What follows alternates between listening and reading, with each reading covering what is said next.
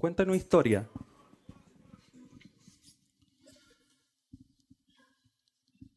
de un hombre llamado Roberto, cuyo nombre o apellido no voy a decir, porque es muy difícil.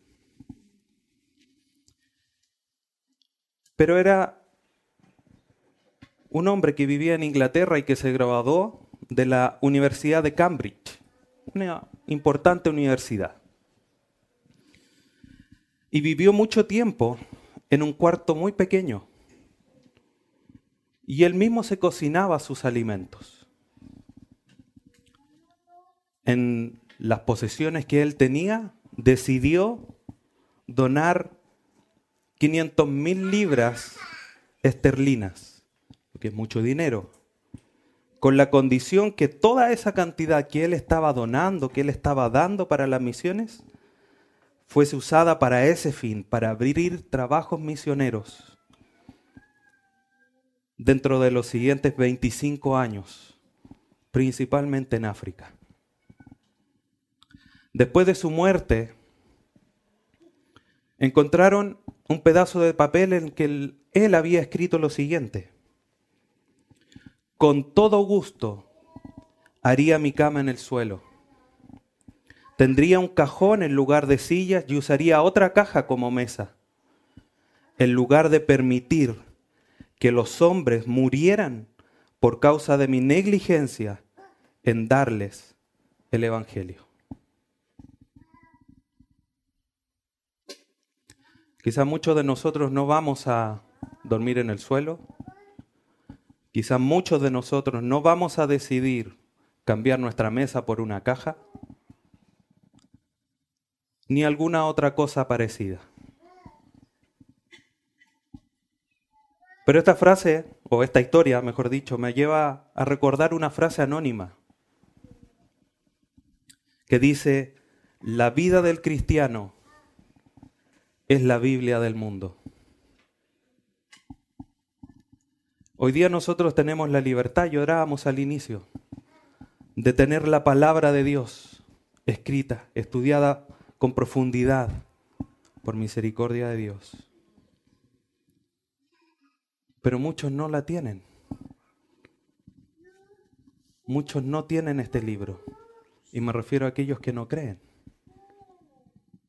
Y lo único, porque nadie va a llegar a buscar este libro para buscar a Dios pero a través de lo que pueden llegar es a través de tu vida, es a través de tu comportamiento, a través de tus acciones. Por lo tanto, para los hermanos en Éfeso era importante comprender que debían comportarse, debían andar como es digno de la vocación con que han sido llamados, Efesios 4.1, andando no como los demás gentiles, como dicen los versículos posteriores, porque hemos sido hechos nuevos. Debemos despojarnos de lo antiguo, debemos renovarnos y vestirnos del nuevo hombre, creado en la justicia y la santidad de la verdad. Si este hombre nuevo creado en esta verdad es que nosotros, o los hermanos en Éfeso, tenían que entender que tenían que vivir de acuerdo a esa nueva naturaleza. Pablo comienza a hacerles una, una serie de exhortaciones para que entendiesen de manera más práctica cómo debían conducirse. Hoy día nosotros, hermanos, ustedes han sido expuestos a la realidad de las bendiciones de Dios Efesios 1. A la realidad de que Dios nos ha dado vida y nos ha, nos ha salvado, Efesios 2. Que nos ha reconciliado a través de Jesucristo, Efesios 3. Y ahora en Efesios 4 estamos viendo la vida práctica. Despójense de lo antiguo. Caminen, compórtense como es digno. Y hoy día la exhortación, el llamado, el mandato de Dios para nuestra vida es que debemos cultivar la verdad, debemos controlar la ira o tener una ira controlada, debemos trabajar duro, y tenemos que hablar o charlar de manera edificante. ¿Para qué? Para demostrar, para mostrar la acción del Espíritu Santo en nosotros transformándonos y para reflejar el carácter de Cristo a aquellos que no creen en Él. Cuatro grandes exhortaciones que Pablo le hace a la iglesia en Éfeso, porque ellos ya habían entendido, igual que nosotros, como dije anteriormente, que habían sido bendecidos, salvados, reconciliados. Y eso tenía que ser la razón, la motivación, la fuerza para que se comportasen de manera digna. Abran sus Biblias, por favor, en Efesios capítulo 4.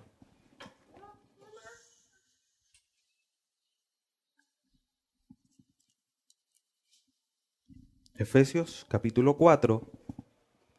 Vamos a leer del, del versículo 25 al 30. Efesios 4, del 25 al 30. Para estudiar este pasaje que he titulado Las virtudes del nuevo hombre, parte 1. Las virtudes del nuevo hombre.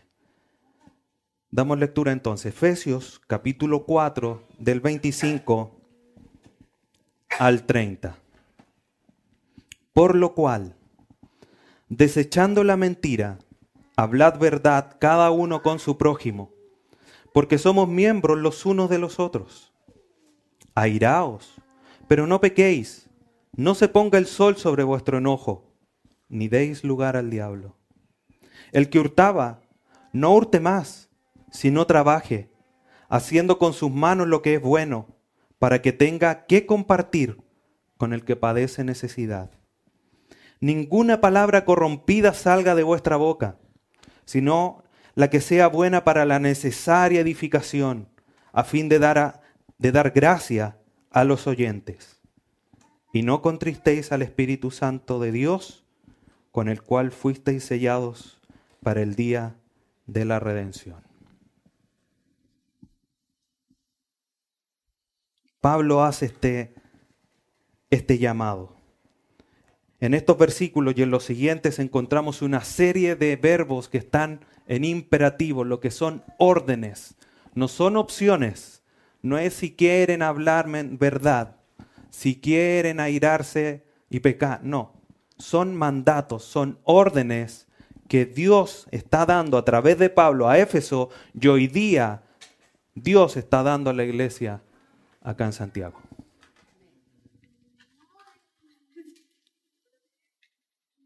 Debemos recordar que hemos sido hechos o hemos sido rescatados, creados por Dios para alabanza de su gloria. Este comportamiento que Pablo está mostrando aquí, que está demandando de los nuevos hombres y de las nuevas mujeres, es en virtud de mostrar la gloria de Dios, que la gloria sea para Dios. Versículo 25. Esta es la primera exhortación de las cuatro que vamos a ver el día de hoy. Leyendo nuevamente dice, por lo cual, desechando la mentira, hablad verdad, cada uno con su prójimo, porque somos miembros los unos de los otros. Pablo comienza esta serie de exhortaciones diciéndole a su audiencia en Éfeso, por lo cual, ¿qué es por lo cual? Lo que he dicho anteriormente, ¿qué dijo anteriormente? Despójense del viejo, renueven sus mentes y vístanse del nuevo. Por esa razón, en consecuencia de, a través de eso, mediante el nuevo hombre, es que ustedes tienen que hacer lo siguiente. El nuevo hombre, que es creado según la justicia y la santidad de la verdad, creado por el Dios verdadero, el único Dios verdadero, es el que nos permite realizar estas demandas divinas. Es el que nos permite poder vivir de acuerdo a nuestra nueva identidad que tenemos en Jesucristo. Por nuestras capacidades estaríamos como Pablo en Romanos 7. Lo que quiero hacer, eso no hago. Y lo que no quiero, eso hago. He encontrado que hay una ley en mi cuerpo que me aleja de Dios, que me aleja de los designios de Dios. Y nosotros hoy día podemos dar fe de eso. Porque nos levantamos y decimos, hoy día sí que voy a leer la Biblia. Y había una noticia buena en la televisión. O justo estaban dando la película preferida. Y desplazamos la lectura de la Biblia. Porque este cuerpo prefiere estar entreteniéndose que estar leyendo que acercarse a Dios. Y nos vemos enfrentada a esta realidad. Pero esa no es excusa. El viejo hombre o lo que queda, los despojos de los cuales nosotros debemos desvestirnos, despojarnos, no son excusa para decir, no, señores, que tú sabes, pues mi debilidad era ver televisión, las noticias estaban muy buenas. No es excusa. Porque el nuevo hombre creado en la justicia y la santidad de la verdad tiene la fuerza necesaria.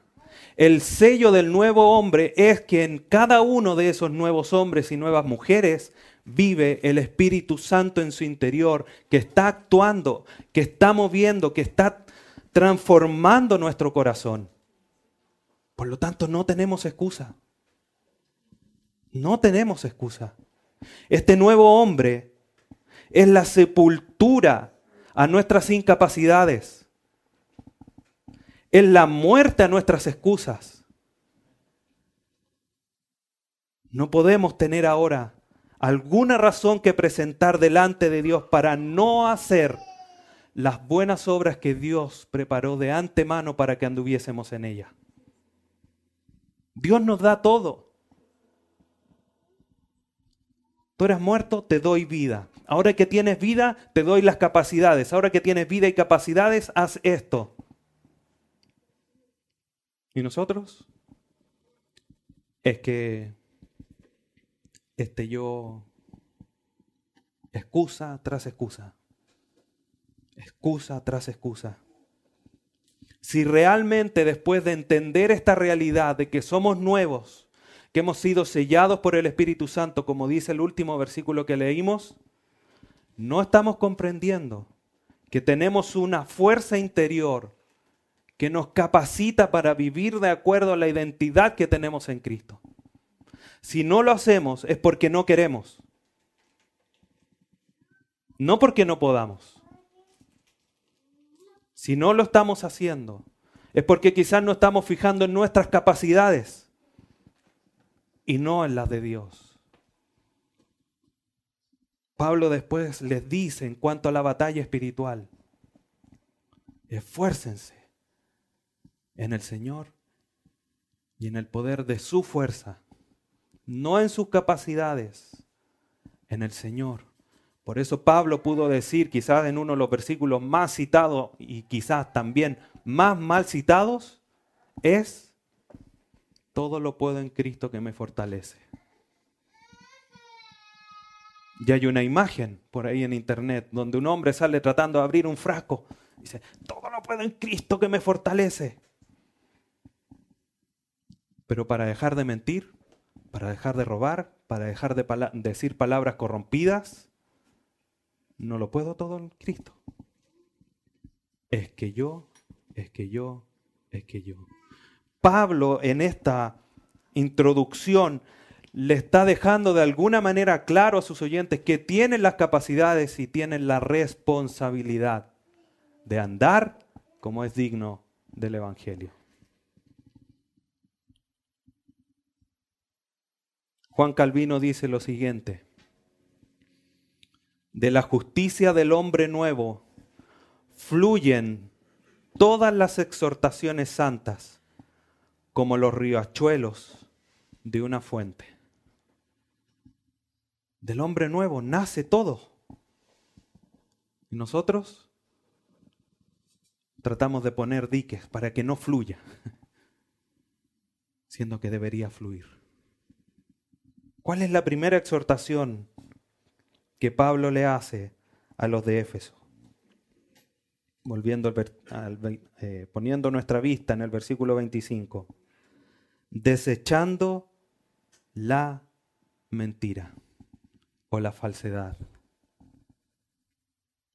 Cuando dice desechar, debemos tener en mente lo mismo que decía en los versículos anteriores, cuando decía despojaos del antiguo hombre, del viejo hombre. Despójense de la mentira, deséchenla. Sáquense esa prenda, sáquense ese vestido falso de mentira. El creyente debe tirar todo lo que sea falso de su vida. Todo aquello que no esté de acuerdo a su nueva identidad debe ser tirado a la basura, debe ser desechado. El hombre nuevo está creado en la justicia y la santidad de la verdad.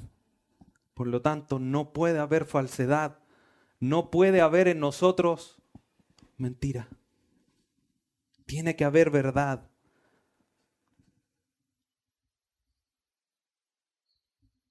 El pasaje no, no, es tan amplio, sino que es más concreto, no solamente de la falsedad de la vida, sino que del hablar, de la comunicación.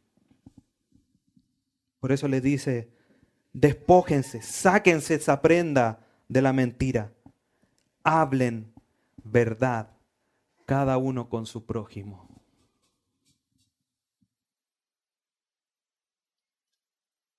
Este pasaje muestra, no es que no haya verdad en nosotros, no es que tengamos que sacarla completamente, porque somos nuevas criaturas, somos hechos nuevos, pero, como hemos visto en los versículos anteriores, muestra la realidad y la necesidad de seguir madurando, seguir desarrollando en nuestra vida cristiana una conducta cristiana distinta a los demás impíos, los demás pecadores.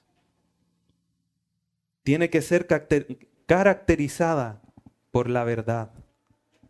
La mentira, la falsedad es algo que Dios aborrece, porque Él es verdad. Él aborrece la mentira. Acompáñame al Salmo número 5. Dejo una marca en Efesios 4, vamos a volver ahí. Y vamos a Salmo capítulo 5, versículo 6.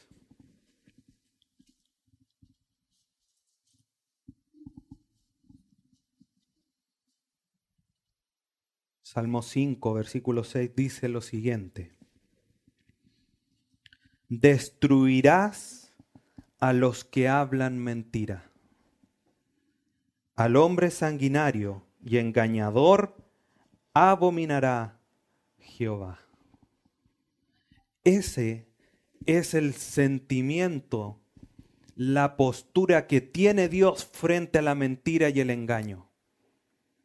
Lamentablemente, hoy día nosotros como no vemos esto, que cuando alguien miente cae un rayo del cielo y lo fulmina, decimos, ah, entonces podemos mentir.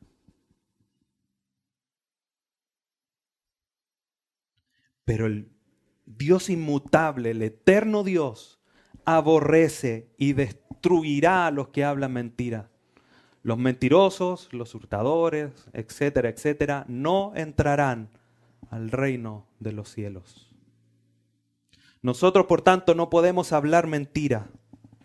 La mentira es parte de la naturaleza caída, es parte de las consecuencias del pecado que está en nosotros. Juan capítulo 8 dice lo siguiente. Juan capítulo 8 versículo 44.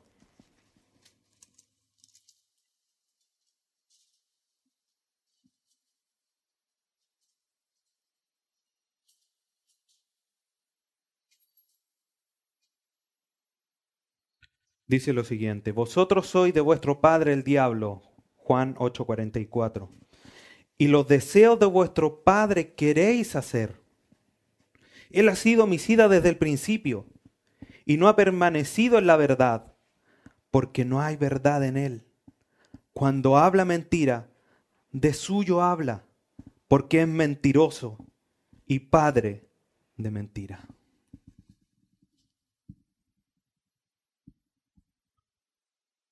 ¿De dónde sale, por tanto, cuando nosotros decimos una mentira?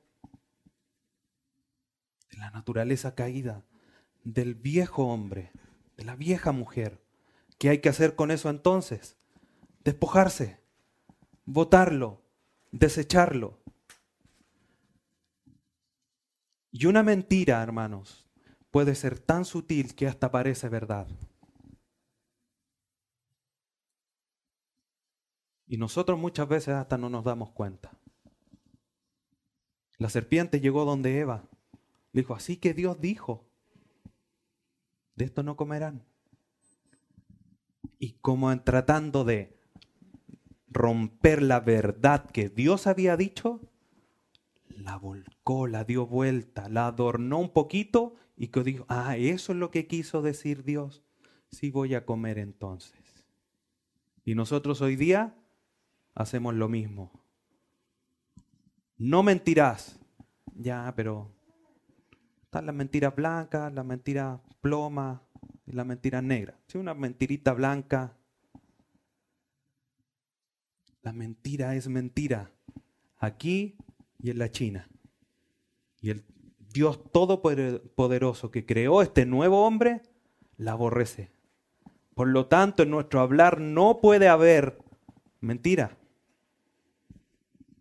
Porque si empezamos a hablar mentira o hablamos mucha mentira,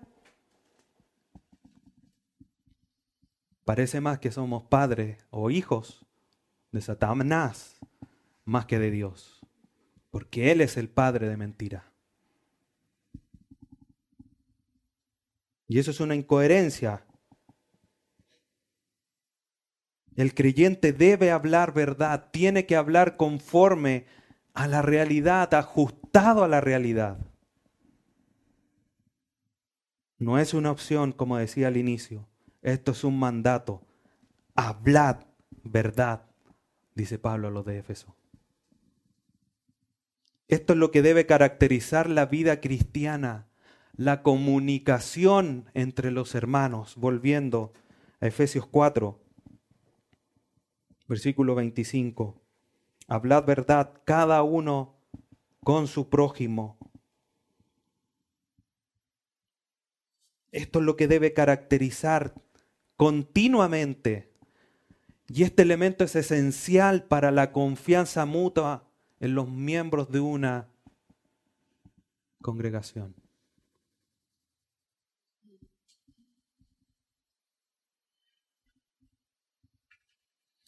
Imagina su mano, que usted le pique no la cabeza, no porque tenga algo, le pica la cabeza. Le dice, mano, ráscame la cabeza. Y la mano le dice, sí, ahí voy. Y no va. Le dice, ya, pues mano. Va a salir como medio mexicano esto, ¿no? Órale, mano. Le dice, no, sí voy a ir. Y finalmente no va. Incongruente, ¿no? si mi mano yo le digo que va, mi mano va, porque yo mando mi mano. Pero a través de ese ejemplo se nota lo incongruente en que una, nosotros que somos el cuerpo de Cristo, nos tratemos hablándonos de mentira. Hermano, ¿tú me amas? Sí, sí te amo. no sabe cuánto te amo. Como por delante el abrazo y por atrás las puñaladas, dijo. Eso no puede existir en medio de una congregación donde el nuevo hombre, donde cada uno de nosotros ha sido hecho nuevo en base a la verdad de Jesucristo. Jesucristo, que es la cabeza, dijo, yo soy el camino, la verdad y la vida. Y una parte del cuerpo es mentiroso. No puede ser. No podemos ser un lunar maligno dentro del cuerpo de Cristo. Tenemos que hablar verdad.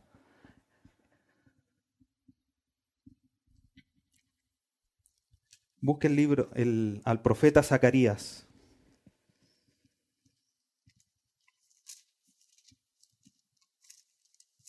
Antes de Malaquías está Zacarías. Capítulo 8.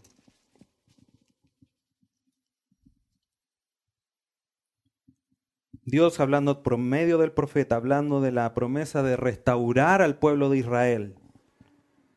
En el versículo 3 mire lo que dice. Zacarías 8:3. Así dice Jehová, yo he restaurado a Sión y moraré en medio de Jerusalén. Y Jerusalén se llamará ciudad de la verdad. Y el monte de Jehová de los ejércitos, monte de santidad.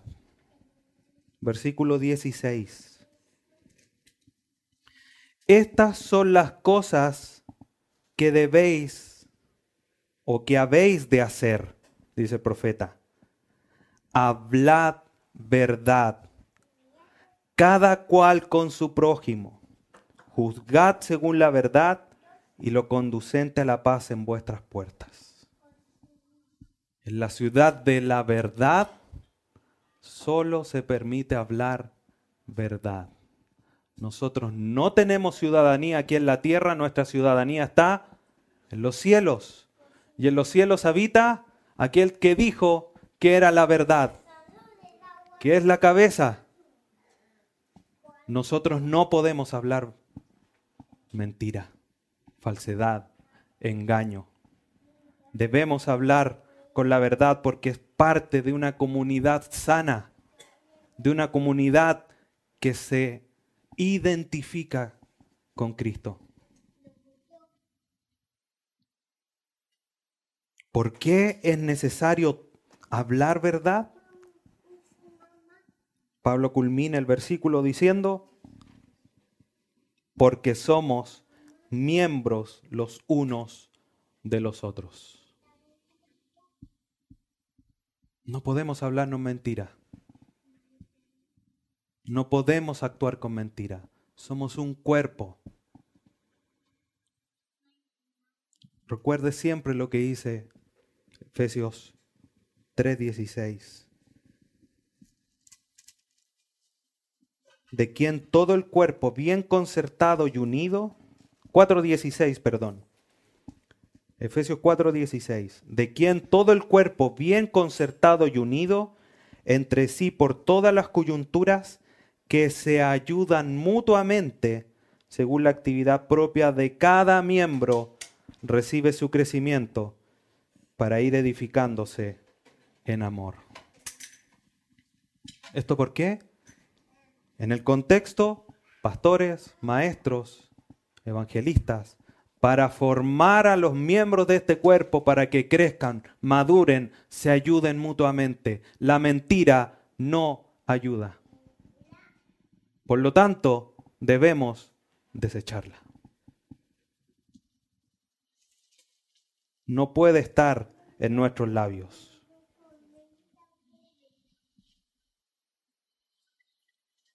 Versículo 26. Segunda exhortación de Pablo. 26 y 27. Airaos, pero no pequéis. No se ponga el sol sobre vuestro enojo, ni deis lugar al diablo. No solo la mentira es un peligro, también lo es la ira. Tan peligrosa es que es necesario tratarla rápidamente, antes que se ponga el sol. Ya vamos a explicar eso. ¿Por qué? Porque nos hace susceptible a la influencia de Satanás. Eso es lo que dice el texto. Antes que se ponga el sol, ni deis lugar al diablo. No dejes que pase mucho tiempo.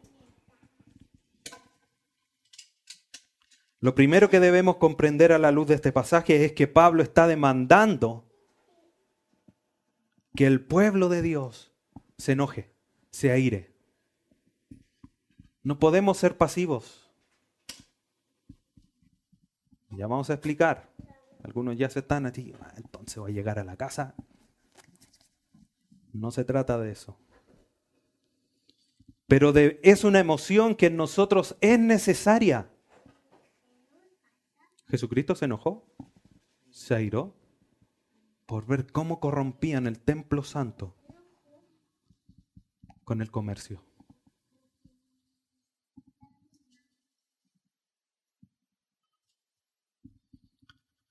Pero inmediatamente cuando le dice, airaos, encontramos al tiro una segunda explicación, algo que también debemos de considerar, que debemos de poner cuidado porque esta emoción es peligrosa, es volátil, es necesaria, pero es peligrosa. Por lo tanto debemos controlarla. Enójense, pero no pequen. Autocontrol. Y esto nos muestra que la vida del creyente no debe ser una constante diaria estar enojado. No andar por la vida así.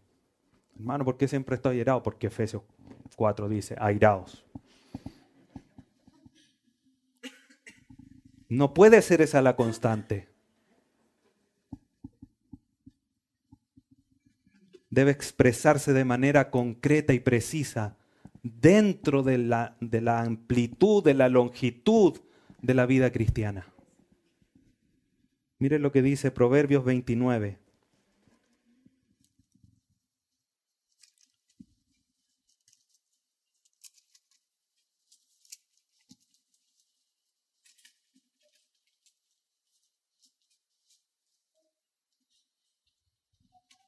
versículo 11.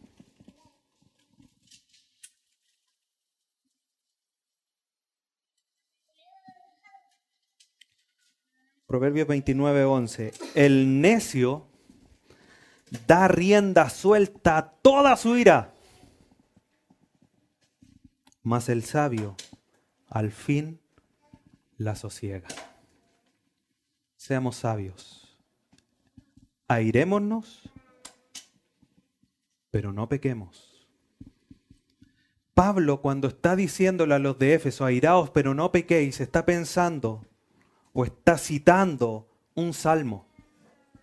Salmo 4. Vamos para allá.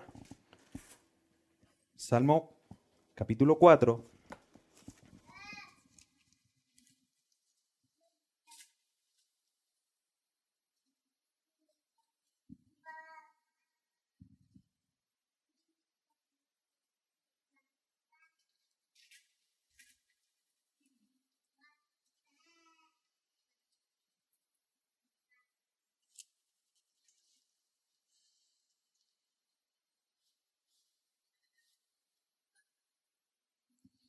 Temblad. Salmo 4:4. Temblad y no pequéis. Meditad en vuestro corazón estando en vuestra cama y callad.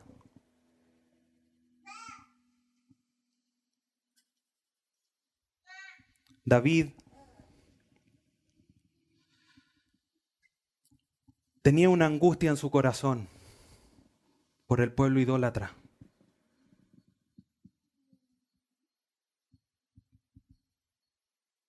Y esa angustia era porque el pueblo persistía en esa idolatría.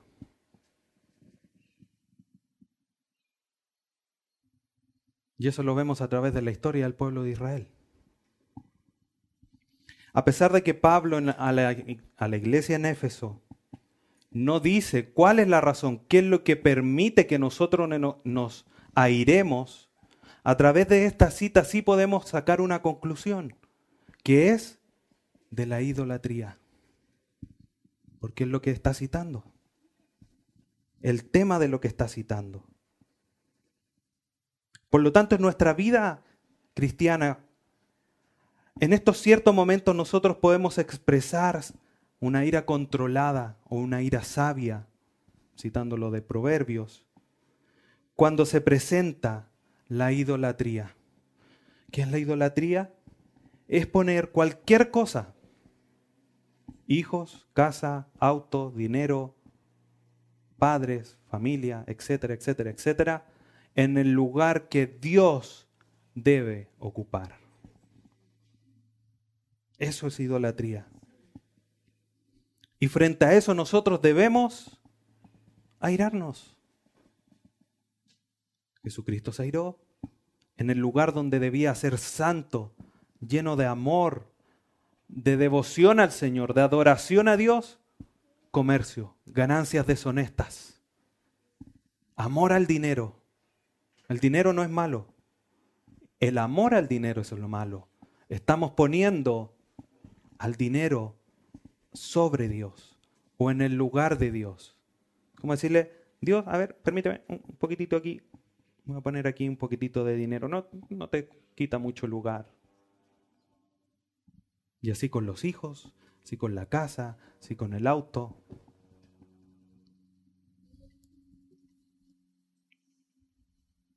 Vamos en la calle y le hacen un rayón al auto. ¿Pero cómo es posible el rayón? Pero cuando dicen algo de Dios, callamos.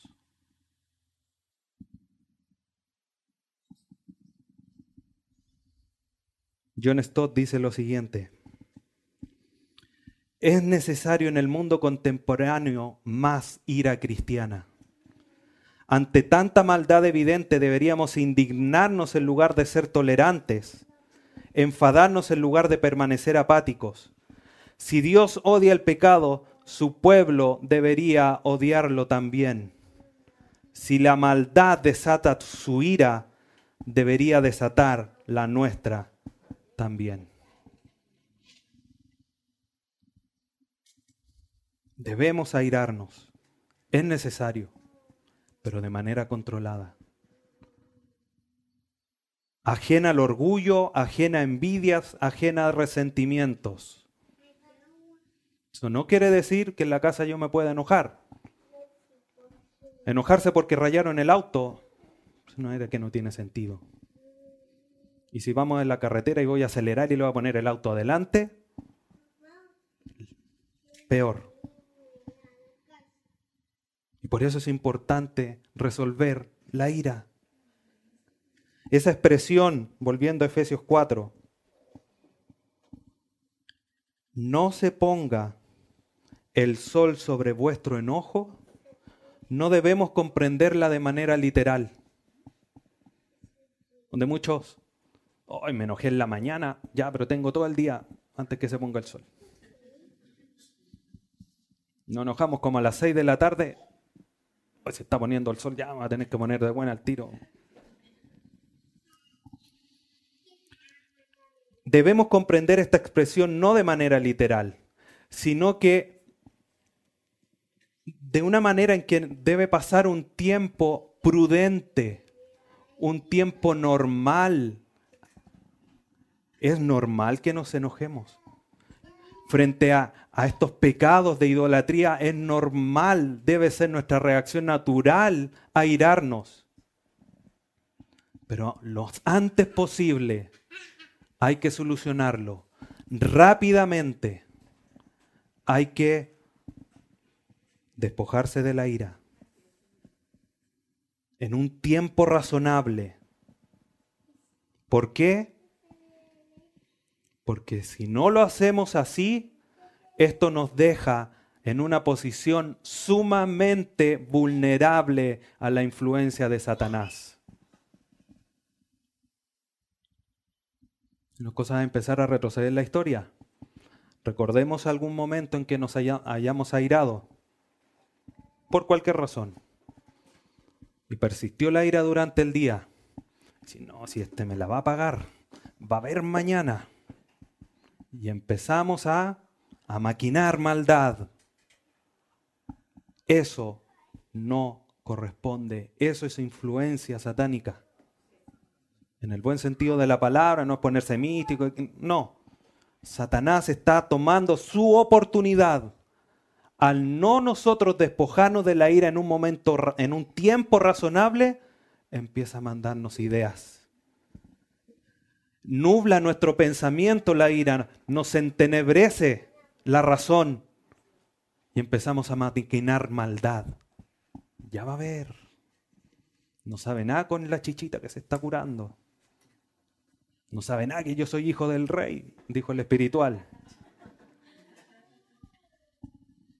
Debemos desecharla rápidamente para que no tome control de nuestros pensamientos y finalmente, además de nuestras acciones.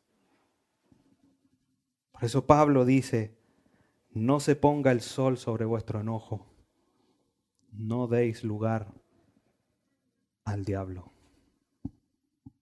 Podemos airarnos, pero rápidamente solucionemos esa ira. Pablo después en los versículos siguientes, versículo 31 en adelante, habla nuevamente de la ira. Y ahí vamos a tocar algunos otros temas con respecto a ella. Vamos al versículo 28. Primera exhortación, no hablen mentira. Segunda exhortación, aírense, pero no pequen. Tercera, versículo 28. El que hurtaba, no hurte más, sino trabaje, haciendo con sus manos lo que es bueno, para que tenga que compartir con el que padece necesidad. Pablo ahora en esta tercera exhortación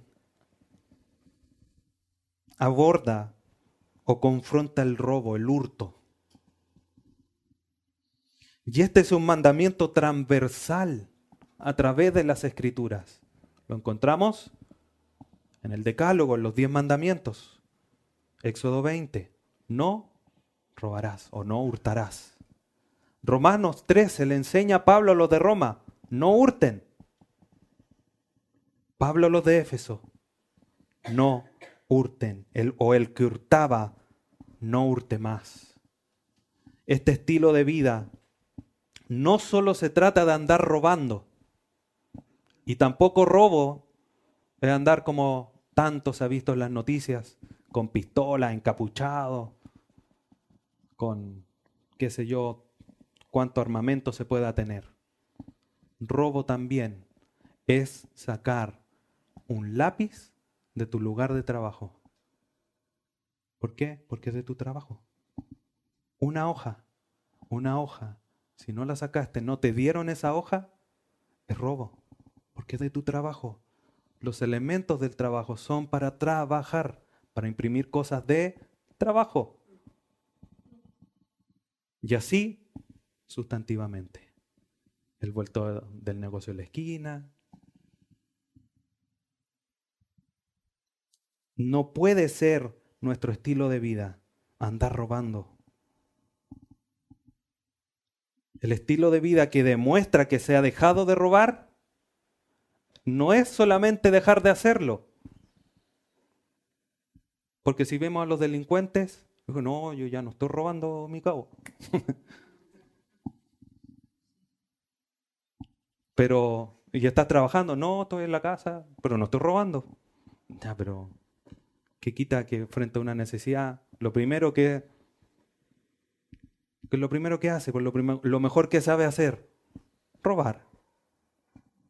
El que hurtaba, no hurte más, sino que trabaje. Y ese trabajo, trabaje es un trabajo extenuante, un trabajo que lleva al cansancio.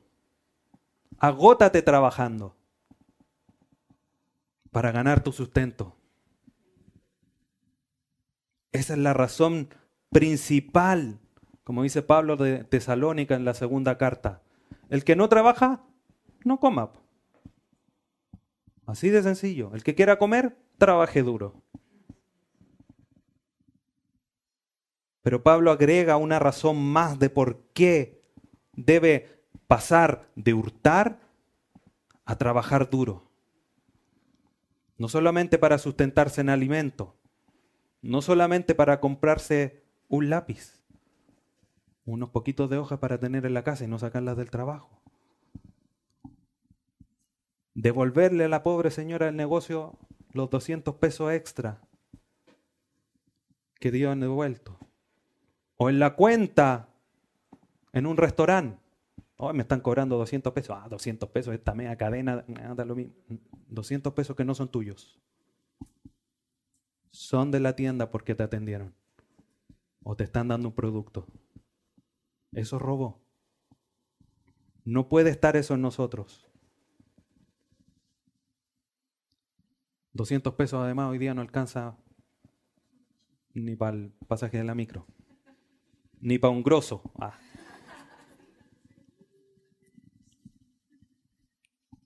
Miti miti, hoy día no sé qué es lo que venden. Big time, eso, eso, eso es más moderno. un dentín para los más... Pablo da una razón más. No solamente dejar de pecar porque el hurto es pecado, deben cubrir sus necesidades, sino que además otra razón para que con sus manos haga lo bueno. ¿Para qué hemos sido creados? Para que andemos en las buenas obras que Dios preparó de antemano para nosotros. ¿Y qué significa eso? Pablo lo explica, para que tengan que compartir con el que tiene necesidad. Eso demuestra que dejó de robar. Cuando tiene y provee a los necesitados. La demanda es alta, pero en el nuevo hombre tenemos la naturaleza, las capacidades para poder hacerlo. El cuidado y la preocupación y generosidad, hermanos, hacia los demás miembros de la congregación o de la comunidad demuestra que estamos siendo transformados por el Espíritu Santo. Juan 13, capítulo, Juan 13, versículo 3.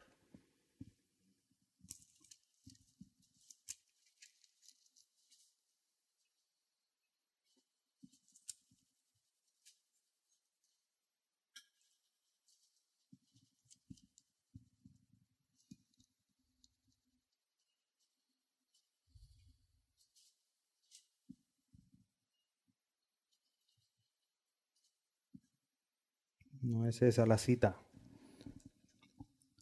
Nunca contraten un escriba que le salga barato, porque se equivoca cuando escribe.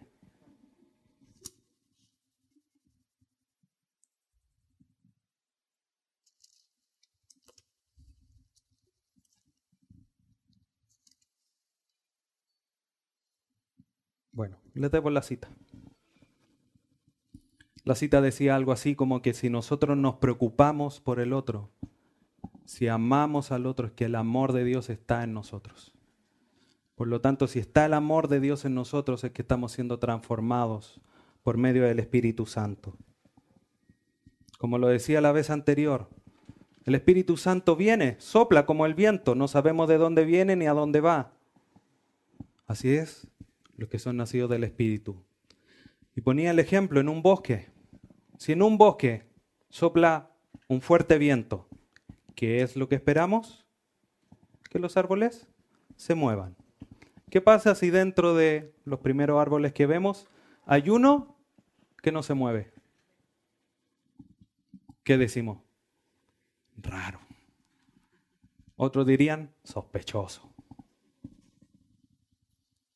Pero si en nosotros está el Espíritu Santo, debemos mostrar los frutos del movimiento, de, la acción del Espíritu Santo en nosotros. Así como si el viento sopla, el árbol se mueve, si el Espíritu Santo está en nosotros, debe verse acciones, hechos, comportamientos. Y uno de esos es el cuidado y la generosidad hacia los miembros de la comunidad, del cuerpo de Cristo. Y para eso hay que trabajar duro, Lo más probable es que en Éfeso habían algunos que todavía estaban ahí, conductas extrañas, por llamarlo de alguna manera. No hurten. No digan mentira. Airaos, pero no pequéis. No hurten.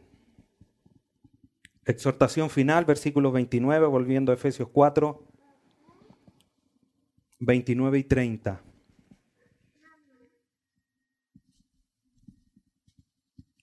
Ninguna palabra corrompida salga de vuestra boca, sino la que sea buena para la necesaria edificación, a fin de dar gracia a los oyentes. Y no contristéis al Espíritu Santo de Dios, con el cual fuisteis sellados para el día de la redención. Pablo retoma aquí en esta última exhortación el tema de la comunicación. ¿Cuál fue el primero? No hablar mentira. Y esto es muy importante. Santiago 3 enseña que la lengua es un poder terrible. Inflama la rueda de la creación, dice Santiago. Y creo que de alguna manera a todos, a todos nos ha tocado ya sea recibir la llama o enviar la llama. Y vemos que es así. Es un poder terrible. Por lo tanto, Pablo exhorta a los de Éfeso, no mientan, no hurten, aídense, pero no pequen y controlen su lengua. No hablen palabras corrompidas nuestro medio de comunicación o nuestra comunicación propiamente tal tiene que ser para fortalecernos, para animarnos, no para destruirnos. Pablo cuando dice palabras corrompidas, literalmente serían palabras putrefactas, palabras podridas. Y este, esta palabra se usa cuando en Mateos 13 le dice, tiren la red, saquen los peces, tomen lo bueno y los demás deséchenlo. Los malos, eh, tírenlo. Son pescados podridos. La pregunta es, ¿a quién le gusta ir a las pescaderías? ¿A quién le gustaría ir a una pescadería con pescados podridos? Peor, ¿no es cierto? Las palabras podridas en la iglesia de Éfeso tenían que tener tal impacto lo que Pablo le está diciendo, que le está diciendo, repudienlas tanto. Cuando las hablen, tienen que llegar a, ser tan repugnantes como los olores de un pescado podrido. No pueden estar presentes en medio de ustedes. Frente a un mal olor, ¿qué es lo que hacemos? Nos alejamos ligerito porque si no, Dejemos la historia hasta ahí nomás. Y nos alejamos con las palabras corrompidas, estas palabras putrefactas que no edifican a nadie. Tenemos que hacer lo mismo, alejarnos de ella, que sean tan repugnantes que ni siquiera salgan de nuestra boca.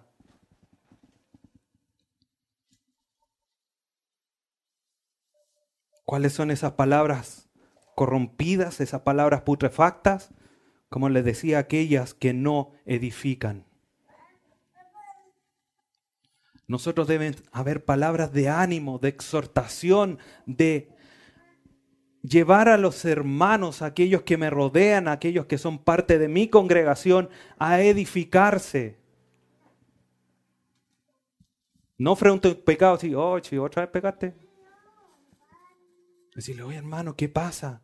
¿Puedo orar por ti? ¿Tienes alguna debilidad? O si alguien anda con una cara triste, dile, chao, otra, ¿eh? Acercarse con palabras de ánimo, hermano, ¿qué te pasa? Segunda vez que te veo así, tercera, cuarta, la que sean. Puedo orar por ti, ánimo. Dios es suficiente. Cristo dio la vida por ti. Levanta ese ánimo. Siento orar por ti. Levantar la los brazos del hermano. Esas son palabras sabias, no son palabras corrompidas, son palabras que nutren. Y son las que tienen que estar en nuestros labios. Las palabras necesarias para la edificación. Tengo que aprender a observar, a mirar, no a, mi, así al lote, Hoy mira el hermano, anda como medio cabizbajo. Oh, este hermano anda alegre.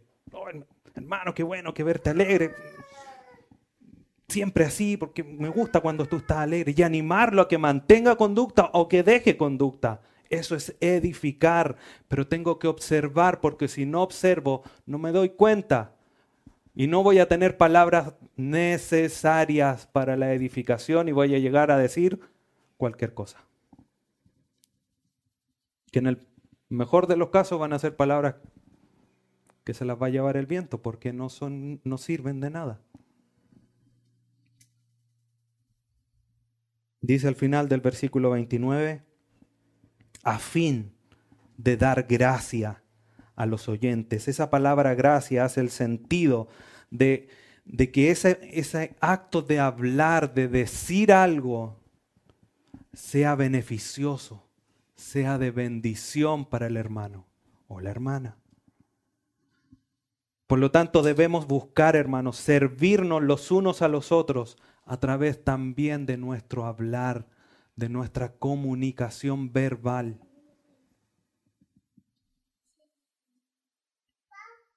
¿Qué es lo que sucede si hablamos palabras corrompidas? Contristamos al Espíritu Santo. Espíritu Santo que está para edificarnos hacernos madurar. Si nosotros llegamos con palabras corrompidas, generamos un dolor en el Espíritu Santo, porque estamos haciendo lo contrario de lo que Él hace en la vida del creyente. Debemos hablar con sabiduría, dejando palabras corrompidas. Esta exhortación, esta frase, este último versículo, no contristéis al Espíritu Santo, de alguna manera podemos aplicarlo a todo lo anterior. No mientan para que no contristen al Espíritu, no hurten para que no contristen al Espíritu, aírense pero no pequen para que no contristen el Espíritu. Por lo tanto, cualquier comportamiento impío, pecador que nosotros tengamos va a resultar en contristar, en generar dolor al Espíritu Santo. Por lo tanto, hermanos, Pablo cuando exhorta a los hermanos en Éfeso no se ven razones o muestra de que Pablo le esté lo esté amenazando que van a perder su nueva identidad o que van a perder su condición de nueva criatura. Por el contrario, las mentiras, la ira persistente, el hurto, las palabras corrompidas deben ser el motor de decir, esto no puede estar en mí. Yo soy una nueva criatura, tengo una nueva identidad en Cristo, por lo tanto tengo que conducirme de manera más santa, debemos llevar nuestra vida a una mayor santidad, despojándonos de todas estas cosas, entendiendo que estamos entristeciendo a la gente de Dios en nuestra vida, que nos sella para la redención futura, que obra en nosotros hoy día para santificarnos esto tiene que ser el motor, la motivación final para conducirnos de una manera santa. Estamos contristando la presencia de Dios mismo en nuestros corazones. Más allá de todas las razones que dio Pablo, debemos, por tanto, dejar todas estas malas prácticas y tomar las virtudes ¿Cuáles virtudes? Hablar verdad, airarse pero no pecar, no robar o trabajar duro y hablar de manera edificante. Eso debe estar en el nuevo hombre y en la nueva mujer, para edificación del cuerpo de Cristo, para edificación de nuestra comunidad y para glorificar a Dios y mostrar su carácter a aquellos que no lo conocen, porque nuestra forma de comportarnos es quizás la única Biblia que el mundo vaya a leer. Por tanto, el trabajo a ser fieles a la escritura no solamente de nosotros quienes enseñamos, sino que también de ustedes siendo fieles y obedientes a lo que Dios establece en su palabra. No mientan, trabajen duro, enójense, pero no pequen y hablen de manera edificante. Oremos. Padre bendito, te agradecemos, Dios amado, en esta hora. Primero por la nueva creación que tenemos a través de tu Hijo Jesús, por tu acción en la eternidad pasada, escogiéndonos antes de la fundación del mundo, y por la acción del Espíritu Santo ahora que nos santifica y que nos regeneró en el momento preciso que tú habías establecido.